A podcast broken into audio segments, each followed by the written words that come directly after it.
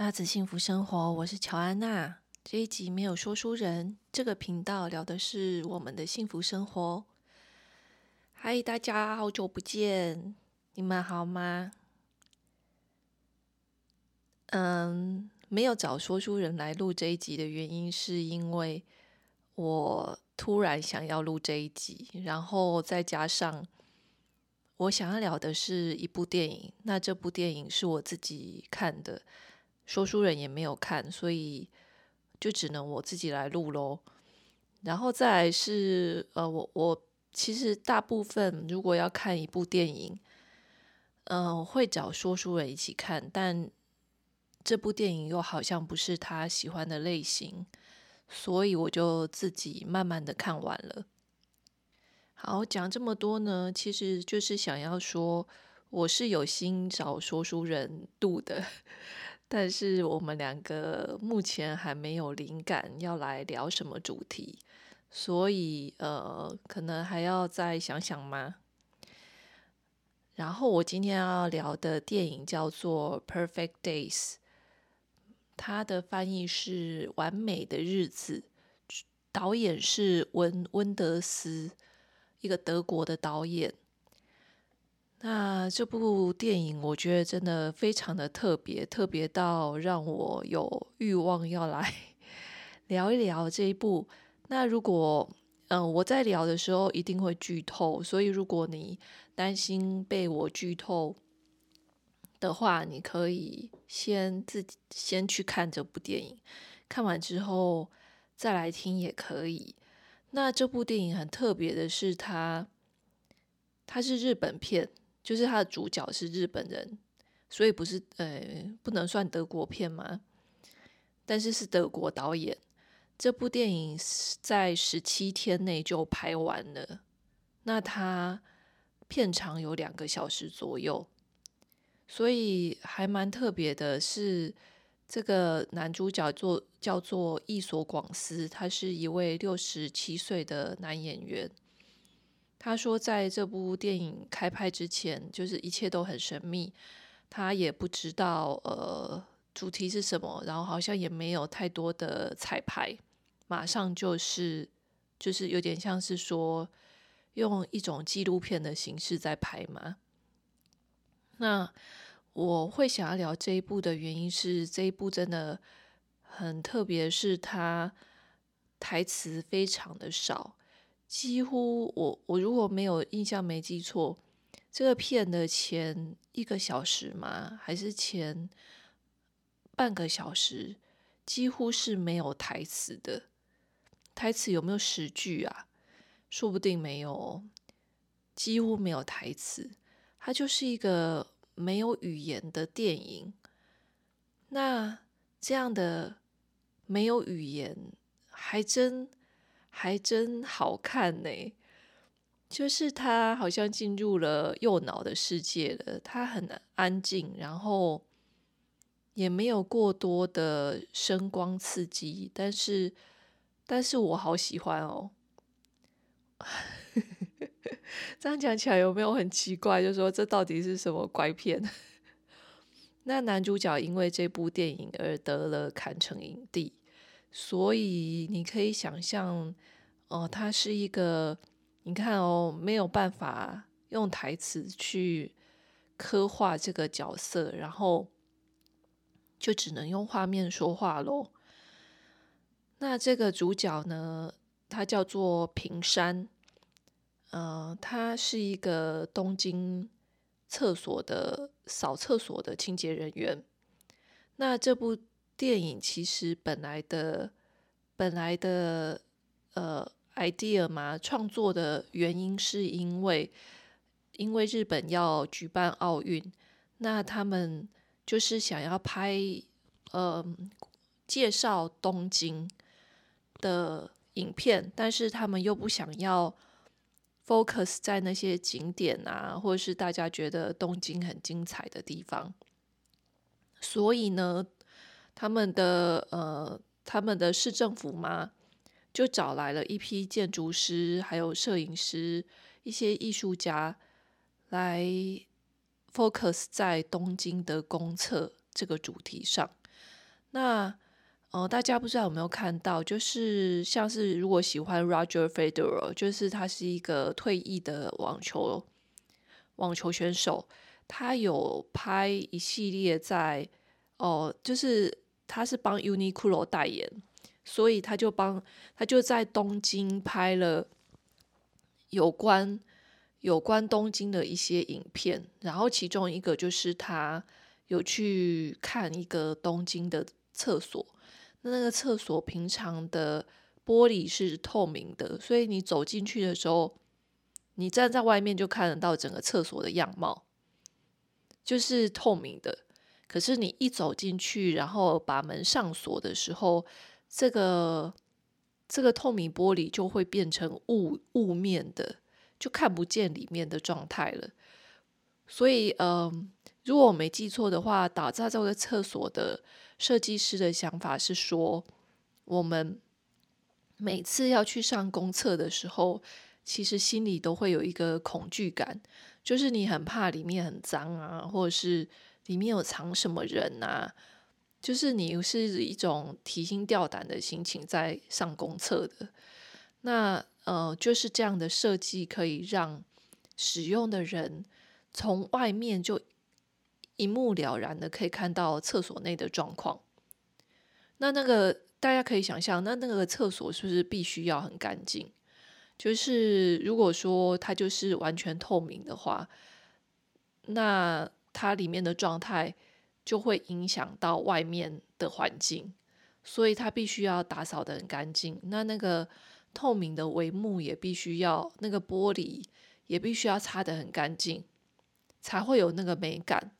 所以，嗯、就是，嗯，他们为了奥运而打造了这些公厕，然后又呃邀请了一些摄影师跟导演来拍。那所以，呃，这个文温德斯就是这个德国的导演，他被邀请要来拍关于东京厕所的短片。结果呢，这个导演不但答应了。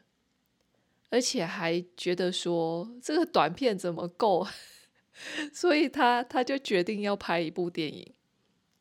就一开始大家都觉得说，怎么可能会有这个这个知名的导演，怎么可能为了公厕而来拍短片？那没想到，艺术家果然是想法不一样，他觉得说短片怎么够，我要拍长片，所以。呃，这就是这个呃电影的背景，但是它的 focus 在这个扫厕所的清洁员。真的，为什么这个故事会这么动人啊？我真的觉得这个故事好动人哦。嗯，我是大概分两到三次看完这部电影的。我觉得这个电影真的很特别的是，你去分。分段看一点都不不奇怪，就是，呃，可能是我前一阵子有在拍那个日常的 vlog，拍放在 YouTube 上面，可能是这个原因，所以我觉得他的拍摄手法真的很像是就是在拍一个 vlog，只是比较长，它只是比较长，然后它就是这个。这个清洁员的日常，他拍成好像是一天一天，然后剪成一个长片的感觉。那这个清洁员呢，他过着一个非常规律的生活。他每天早上是不需要闹钟的，他只要听到外面有那个人家在清扫，用扫扫帚在扫地的声音，他就会醒过来。然后他重复着每天的生活。这个片在前二十分钟之前的两天嘛，是完几乎完全一模一样的元素，是不是很勇敢？这个导演他没有说担心你呃看不下去。呃，我觉得，我觉得大家就是常在看，现在在看短影音或者是看 YouTube 影片，大概都可以感觉到，现在影片的节奏变得越来越快了，因为它必须要快才能抓住我们的注意力，不然我们可能会觉得说，这个镜头这么长，这么久，就是为什么要这么久的拍这个男主角的刷牙？就是他早上在刷牙、刮胡子，然后，然后准备出门，呃，去投去投饮料机，他可能是投咖啡。早上他就喝咖啡，然后开车去扫厕所，然后扫厕所扫完之后呢，他就他就会骑脚踏车去澡堂洗澡十分钟，洗澡加泡澡十分钟。然后他会去一样的小吃店吃东西，然后呃，这些日常非常的，你从这些日常看得出来，这个主角是一个非常 organized、非常的 J 的人，就是 MBTI 里面有一个最后一个字母 J，就是 Judging，他是非常非常的喜欢一个一个。很规律的 tempo 的生活的人，那那他的生活就是光是看他的生活就有一种疗愈感，就这个日常就怎么这么疗愈啊？我觉得，当然他的电影就是有被批评说，导演你是不是把清洁员的生活拍得太美化了？但是我觉得。我觉得这不是一个普通的清洁员而已，这是一个，这是一个有故事的清洁员。这就是某种程度来说，这又不是一部纪录片了，它是一部电影。然后他在拍一个特别的人。这个清洁员呢，他的环境非常的整洁，就是他的生活环境很整洁，感觉类似极简主义者。然后他每天晚上都会看书。那他看的书，你从他的书的选择上面就知道他，嗯，他的他的品味嘛，说品味有点假掰，就是他喜欢看，像是他看 William Faulkner。William Faulkner 是呃一个文学，嗯，文学巨擘，他的。他的书，他的小说我没有看过。就是虽然我是念英美文学的，但是他的书我没有看过。那后来呢，这个主角又去二手书店选了一本书是，呃，作者是幸田文，然后书名叫做《木》，就是那个树木的木。那这一本我有上网去搜寻，就是台湾没有翻译，那加上我也看不懂日文。所以我就只能看这个作者的另外一本书，我已经预约了关于厨房的书。那后来他又去买了一本，主角又去买了一本 Patricia Highsmith，就是写《天才雷普利》的那个作者的书。那我不确定他是买了哪一本，没有拍，好像没有拍到他是买哪一本。所以你从这个这个主角他看的书，你就知道说他的生活背景是可能是相当，可能是从本来的知识分子嘛，或者是说比较有社会地位的人，然后之后呢，他没有过那个跟跟他的。知识水平相符的生活，而选择了去当一个清洁员，然后是过一种劳动的生活。那我觉得这部电影里面，就是好像有两次吗？就是他的外甥女，他的外甥女来找他，然后就问他说：“你真的在做清洁员的厕所清扫员的工作吗？”然后还有他的妹妹还是姐姐，姐姐来接接那个小孩的时候，也问了他一样的问题，说：“你真的，你真的是在当厕所清扫员吗？”那可以凸显出说，呃，他们觉得说，呃，很不可思议，就是他怎么会选择过这样的生活？那我觉得就是，并不是说并不是说厕所清扫员的地位就比较低，或者是说需要我们另眼看待。我觉得这部电影它在讲的是这个主角是很有意识的去挑选这样的工作，然后挑选他的生活。那有些我看到有些影评是说他是刻意的过着低的物质、低的物质生活，但是我又觉得他并不是过着。我们想象中的那种低的物质生活，我觉得他是很刻意的挑选了他过的生活的物质。也就是说，他虽然是住小屋子，他住一个很旧很旧的屋子，然后里面没有不适合洗澡，所以没有洗澡间，所以他去澡堂，然后他也没有洗衣机，所以他去洗衣店洗衣。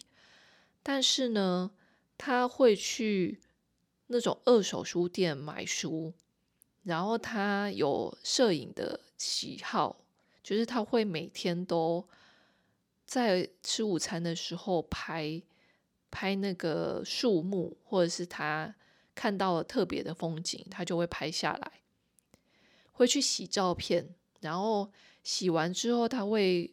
去呃搜集，就是说他觉得好的照片他会留下来，他想留的他留下来，然后他也不会，也不是说自己煮，他就是呃吃饭就是去小吃店吃，或者是他一周可能会去一次吗？我不确定，他没有说频率，就是他会去一家居酒屋吃饭。那所以呢，他的生活。他是没有要没有要自己煮饭的。有些我知道，就是自己煮饭其实比想象中的便宜。就如果你去外面吃饭，相对的是会比较贵的。但是他没有说我我要自己煮饭，他就是很有意识的挑选他要过的物质生活。那像是他也会去。在吃午餐的时候，或者是在路边，他会去捡一些幼苗，然后回家就是照顾这些幼苗。那其实，其实这就是他的生活，不是又跟我们想象中的就是完全极简是不一样的。就是，嗯，或者是说我这样讲，就是不是很正确。极简其实它就是有意识的去挑选你想要过的生活方式，那跟东西少不少，或者是说东西的数量是没有关系的。所以这个主角他的房间里面有一面的，算是一面的书墙，然后他的那些照片的收藏也是在他的衣柜里面，也是延续了很多年的。就是好好多个盒子叠在一起这样，然后但是呢，我觉得很有趣的是，因为他的外甥女来找他，所以他平常睡觉的那个地方就要让出来给他外甥女睡，然后他就睡在楼下的一个杂物间。然后我觉得很有趣，我就是我就是很喜欢看电影里面这些很细微的地方，就是呃主角的生活空间呐、然后有几房几厅。然后他的使用的物品是怎么样的？然后 像是他有这个杂物间，然后我也在那边看说，嗯，他的杂物间里面东西也也很多啊，就也不是说就是空无一物，所有的房间都空无一物，也不是这样，而是他在他的生活常常使用的区域，他是有意识的把东西。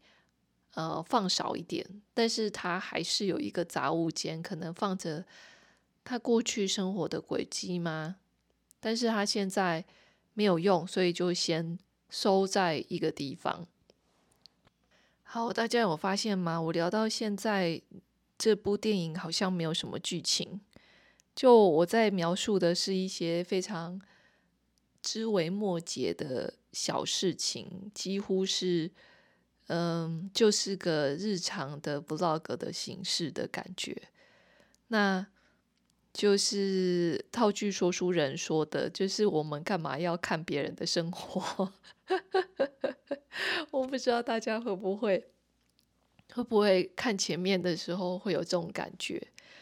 但我觉得这部电影很特别的是，它好像真的会让头脑放松下来，然后，呃，进入一个没有语言的世界。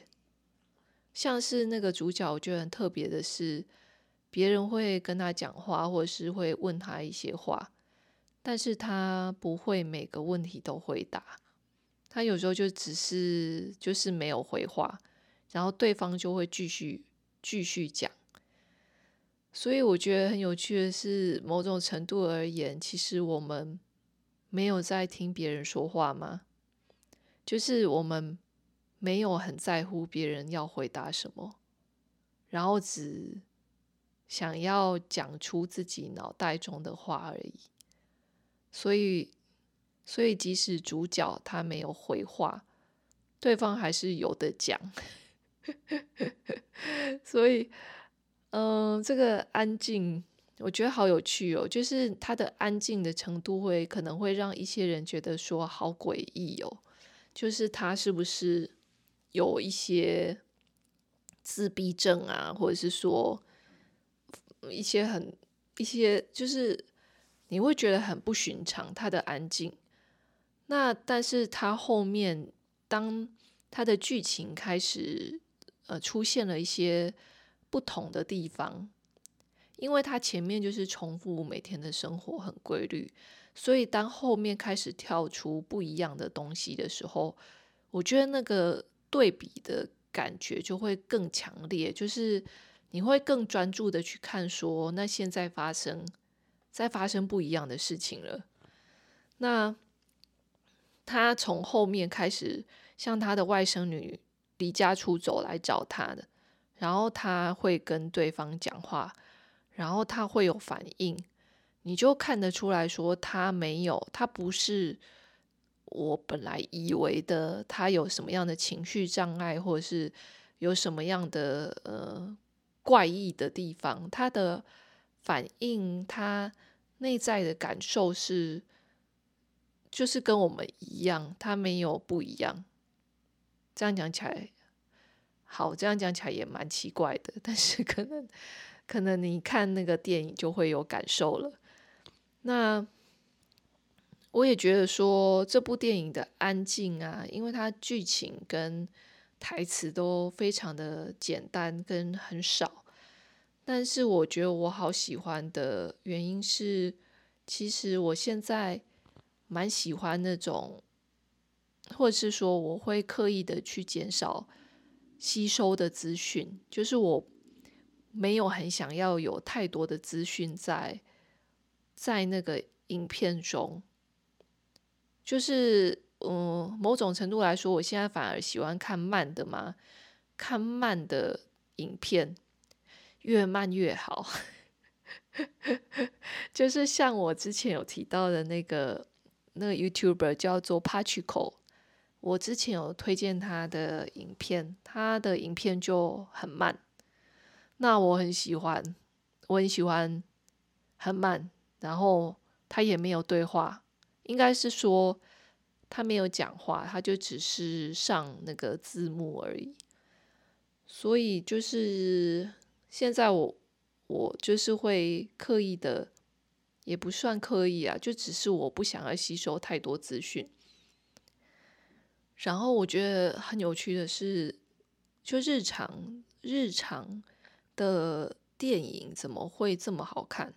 当然，我相信这个导演是非常的有美感的，他拍的画面是有拣选过的，就是他的拍摄的角度啊，画面的呈现。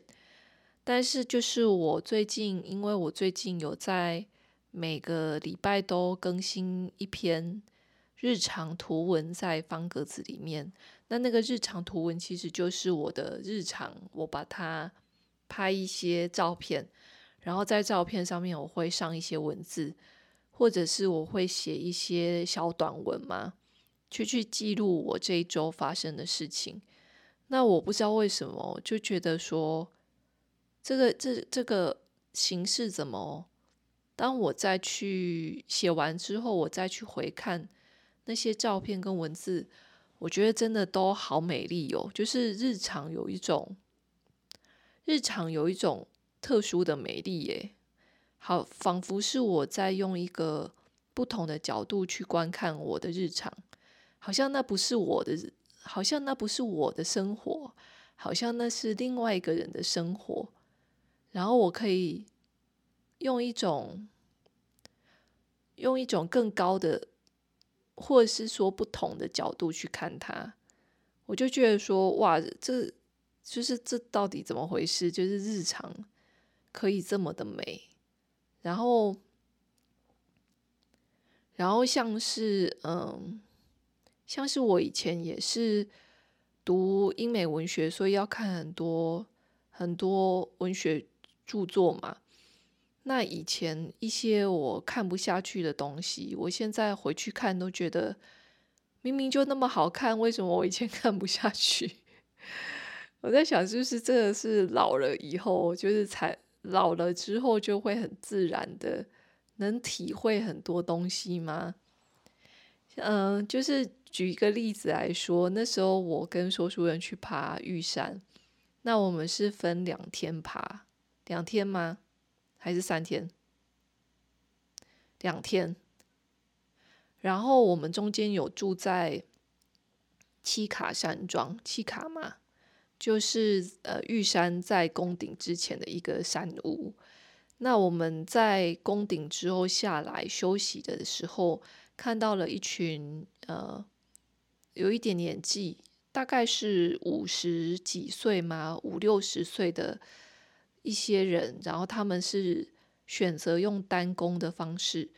单攻的意思就是他们当天爬完玉山上去又下来，然后我们就问他们说书人吗？还是说书人？应该是说书人问他们说。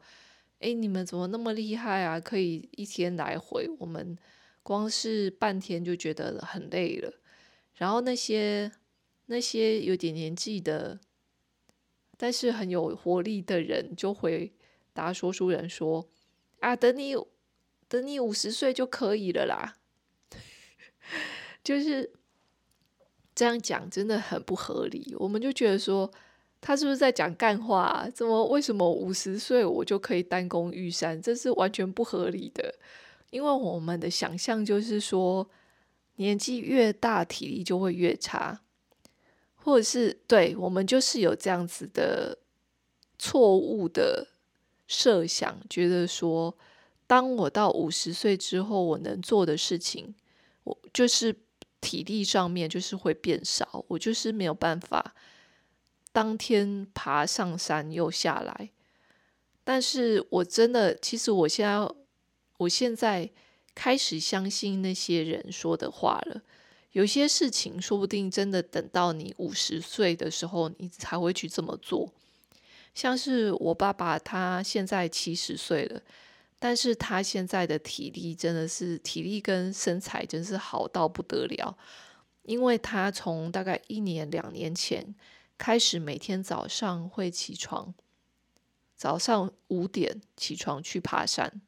那他爬的是火焰山，火焰山还是火焰山？就是在三义那边的一个很硬的山。那个应该是说我没有去爬过，但是很硬的原因是因为我姐姐跟她的小孩有一次就被阿公 被我爸。就是骗去爬山，骗去 骗去走那个山，结果他们走一半就走不下去了，因为因为他们说好硬哦，那个山很陡。那除了很陡之外，它它可能土质是很比较滑的，就是又滑然后又陡的山。但是我爸爸一下子就走上去了。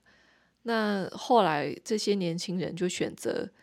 走一半就下来，然后我爸爸就是自己去走到顶，然后回来跟他们会合，这样。所以，我爸爸就是到了七十岁的身材，身材，他现在体脂应该非常低哦，身材非常的好。然后他每天都去爬山，然后爬到后来，他认识了一个朋友，在每天爬山的过程认识一个朋友，然后他们就会约去爬，就是一整天的山，就是一整天去爬某个山这样子。然后他还可呃特意去买了一个登山可以负重的背包，然后在那个背包里面，他就买了那种轻量瓦斯炉。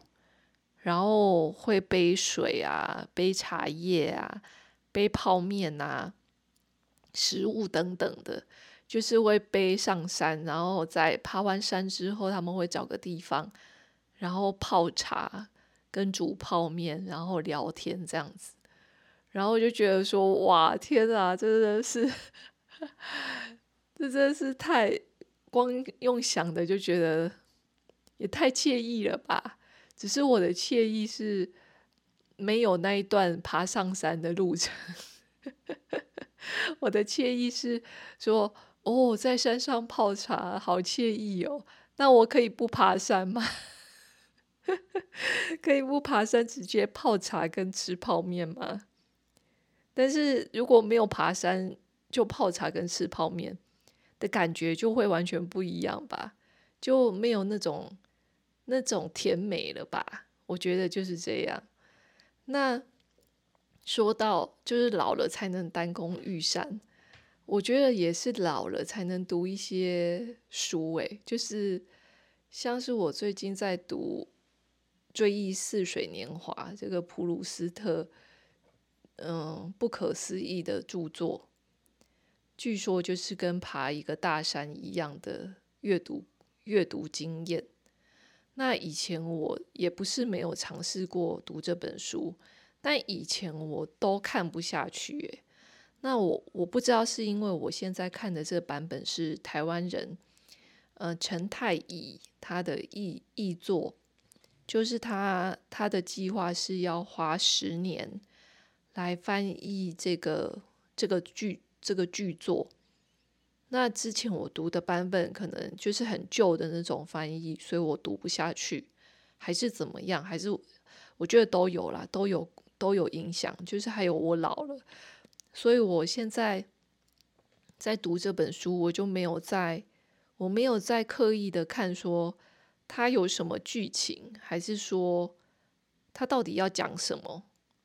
我现在就是完全是用一种很随性的。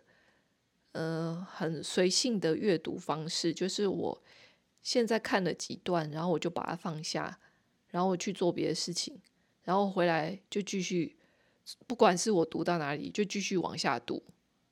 然后我不知道我这样子能读，能不能，是不是有办法把这本书读完，我也不是很介意。反正我就只是，我就只是觉得说，哦，看得下去啊。啊，我就读下去，就这样子。那我也不知道我会不会读完。所以呢，我觉得看这部电影，你也可以用这样的心情，就是说，如果你觉得你看不下去了，你就停下来。你也不一定就是要看完它，就就是看到你想看的地方就好。然后，然后或者是分段看也可以。然后这一部电影里面还有一个很特别的，呃，一个角色嘛，是音乐。他的音乐是老老歌，就是 Nina Simone 那种，真的是老的老歌。然后而且呢，还是用那种我们小时候的那种，或者是你完全没有用过的那种卡带。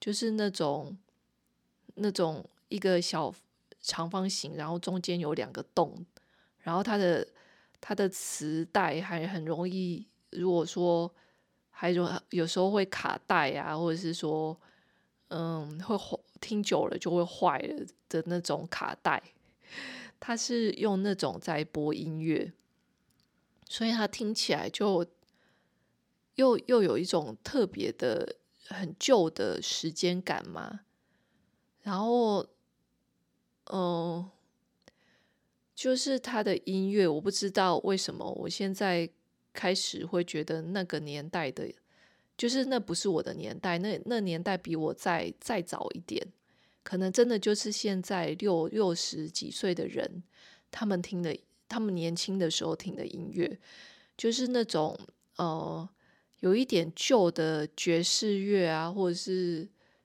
呃，以前很旧的音乐的那种质感，我我不知道为什么，就是最近也觉得好好听哦，就是那种很老的唱腔，我也觉得说，哎呀，听起来好有好有感觉哦，好有好有嗯，很有 feel 哎，我觉得我真的是老了。总之，那个电影里面的音乐也很好听，然后我有在。YouTube Music 里面把它的原声带找来听，哦，很好听诶，就是那也是另外一种享受。那我觉得就是这部电影看起来的感觉非常的清新跟疗愈，我只能这么说。那我不觉得，呃，我不觉得这个导演是要刻意的美化什么东西。我觉得他是想要呈现一个特别有意识、有意识的挑选过的生活，是这个主角他想要这么过生活，所以他选择这个方式。那这样的规律跟这样的规律跟这样子的步调是他想要的。那我们也可以选择我们所想要的生活，就是每个人有不一样的样貌，但就如果那是你想要的，那就会有一种美丽。我我只能这么这么诠释吗？那所以推荐大家去看这个这部电影。我觉得这部电影。真的是很久，我很久没有看到这么喜欢的电影了，推荐给大家喽。那这一集就聊到这里喽，希望 你的生活也是每天都是完美的日子。拜拜。